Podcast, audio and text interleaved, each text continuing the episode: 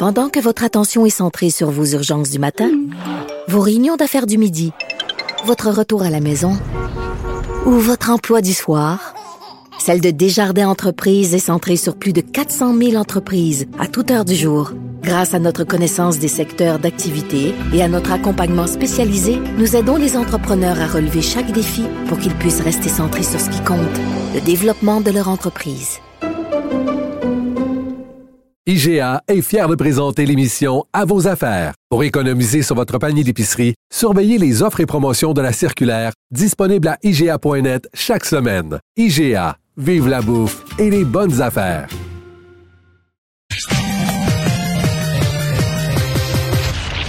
Combiner crédibilité et curiosité. Mario Dumont. Cube Radio.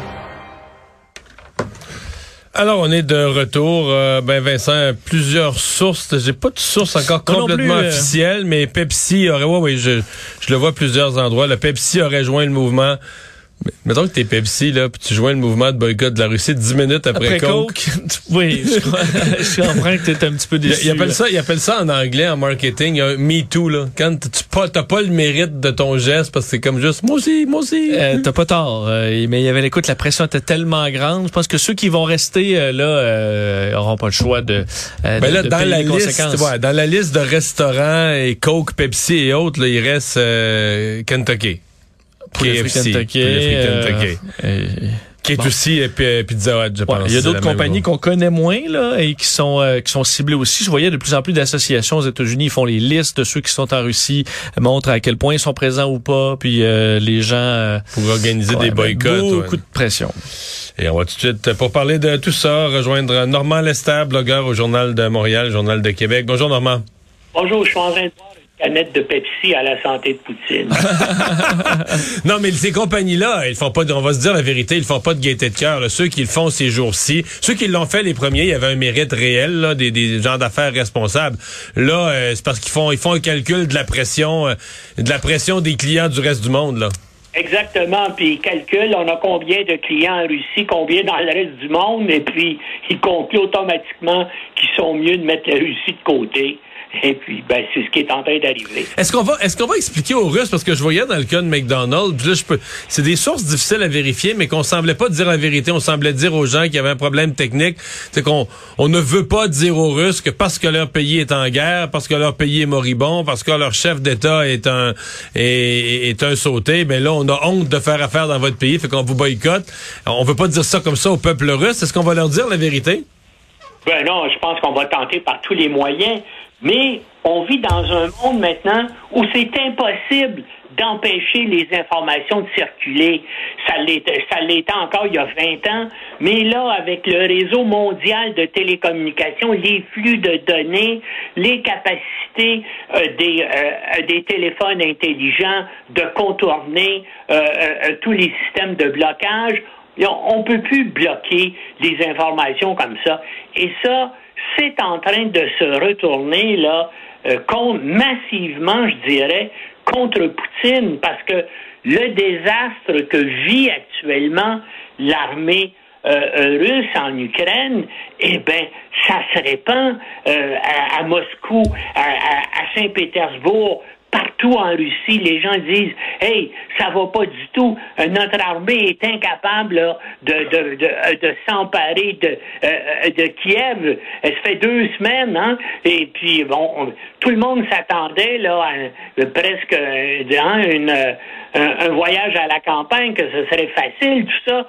La preuve, c'est que une bonne partie de- des forces terrestres sont constitués euh, de conscrits là, qui avaient à peine fini leur entraînement et qui savaient même pas qu'ils s'en allaient en, guerre, pensaient que c'était euh, qui, euh, participaient au Bélarus, ça veut dire à une euh, à des entraînements, à des entraînements militaires avec euh, les troupes de ce pays-là. Puis là, ben ça- va ça va de plus en plus mal et apparemment euh, Poutine est en colère et complètement frustré là face à ses généraux. Puis d'ailleurs, hein, je sais pas si vous avez vu, il y a un des commandants de l'armée d'occupation qui a été tué à Kharkiv là, au cours des dernières heures, un, général extrêmement important qui s'était illustré en Syrie, en Tchétchénie, euh, euh, en Libye, et puis là, ben, il a été tué avec. Et, c'est le deuxième général qui se fait tuer. Non, non, ça va pas, ça va pas bien du tout là dans euh, dans l'armée russe. Et puis son, sauf que, sauf que sur le terrain en Ukraine, il reste dominant. Il est pas capable de prendre le contrôle du pays mais il y a la force nécessaire pour causer un dommage euh, absolument euh, désolant. C'est ça, puis il s'en prend, il vise essentiellement les civils pour créer justement un sentiment euh, de panique, un sentiment d'horreur. C'est comme ça qu'il a réussi à prendre Grozny, la capitale de la Tchétchénie. Bien sûr, les civils ont fait, puis il a rasé la ville littéralement. Et puis c'est ce qu'il est c'est ce qu'il est en train de faire euh, dans plusieurs villes d'Ukraine. Non, non.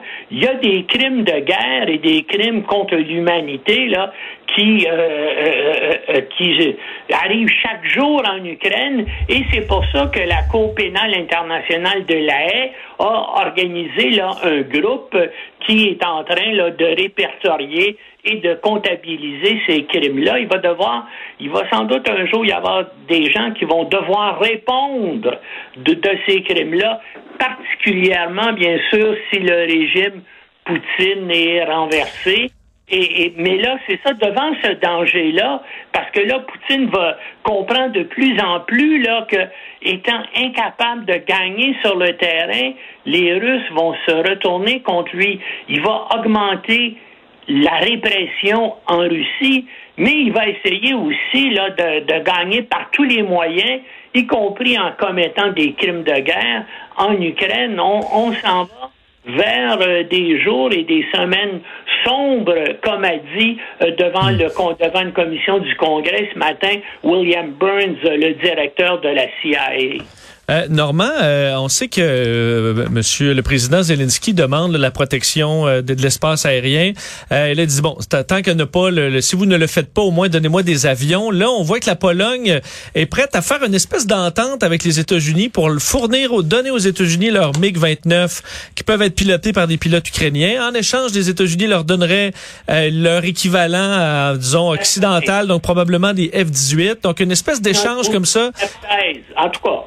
Non, un, échange qui, permettrait donc de fournir des appareils que les Ukrainiens sont capables de piloter. Est-ce que ça peut être euh, bon euh, grandement aider les Ukrainiens ce, ce, type d'entente-là? Euh, ça aiderait sans doute les Ukrainiens, mais mais, mais déjà les Ukrainiens comme comme force aérienne actuellement qui qui, qui sont très efficaces contre les Russes ils ont des drones euh, euh, euh turcs qui, puis qui font apparemment les les Russes n'ont pas des moyens antiaériens capables là, de d'arrêter ou de détruire ces drones turcs là. Mais pour ce qui est des MiG 29 et des Sukhoi 27 que la Pologne pourrait fournir à l'Ukraine, bien sûr, ça leur, ça leur serait grandement utile pour confronter l'aviation euh, russe au-dessus du territoire ukrainien. Mais il y a des dangers à cela. Comment va se faire euh, la transition? Ces avions-là, euh, les MiG-27 et les Sukhoi polonais vont nécessairement décoller de Pologne pour se rendre en Ukraine. Et est-ce que là, pendant le vol, est-ce qu'ils vont être attaqués par des avions russes? Et quand les Russes vont avoir identifié les aéroports en Pologne, d'où décollent ces avions-là, même s'ils décollent une seule fois pour se rendre en Ukraine, ben ils vont dire voilà, ce sont des aérodromes de l'OTAN qui servent pour mener des attaques contre notre aviation, est-ce que là, les Russes vont décider d'attaquer justement les aérodromes de l'OTAN en Pologne? Donc, il y a un danger là euh, de confrontation directe entre euh, la Russie et puis, bien sûr, des éléments contrôlés par l'OTAN, c'est-à-dire des avions polonais qui sont pilotés euh, par des Ukrainiens. Alors là, on va voir comment comment la Russie va réagir quand ces avions-là vont commencer à survoler le territoire de l'Ukraine. Ah, donc, une autre zone, là. Mais- qui est de- d'extrême danger euh, au niveau de la possibilité d'escalade du Je comprends. Mais dernière question là-dessus, tu nous as bien expliqué les dangers de- de- d'escalade, que ce soit perçu comme euh, l'OTAN qui s'attaque directement à la Russie, mais mettons qu'on le faisait, là, est-ce que sur le plan militaire, le nombre d'avions versus l'aviation russe, est-ce que ça ferait une différence? En d'autres termes, est-ce que ça ferait une différence pendant 24 ou 48 heures, puis les Russes abattraient ces avions-là, puis ça serait... ça, serait une journée ou deux de, de désagréments pour les Russes, ou est-ce que vraiment on pourrait fournir en quantité avec des pilotes ukrainiens compétents, capables de, de protéger l'espace aérien pendant une longue période? Là? Ben, ce qu'il faut dire, c'est que premièrement, le nombre de ces avions-là est limité et le nombre de pilotes euh, ukrainiens qui sont disponibles pour les piloter sont aussi limités. Euh, euh, euh, donc, est-ce que ça, ça aurait une influence décisive sur l'évolution de la guerre? Je, j'en doute, mais ça va avoir ça va, ça va être une contribution significative. Mais est-ce que ça va être l'élément décisif? Non, moi je pense que ce qui est décisif, là, c'est ce qui se passe actuellement sur le terrain.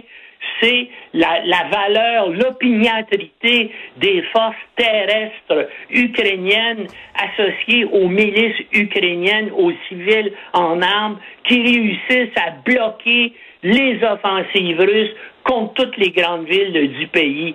C'est c'est là, dans le fond, où se joue, je pense, l'avenir de cette guerre-là, et particulièrement autour de Kiev. Combien de temps les Ukrainiens vont encore euh, réussir là, à contraindre, à restreindre, à, à repousser l'armée russe? Et plus ça dure, plus politiquement ça devient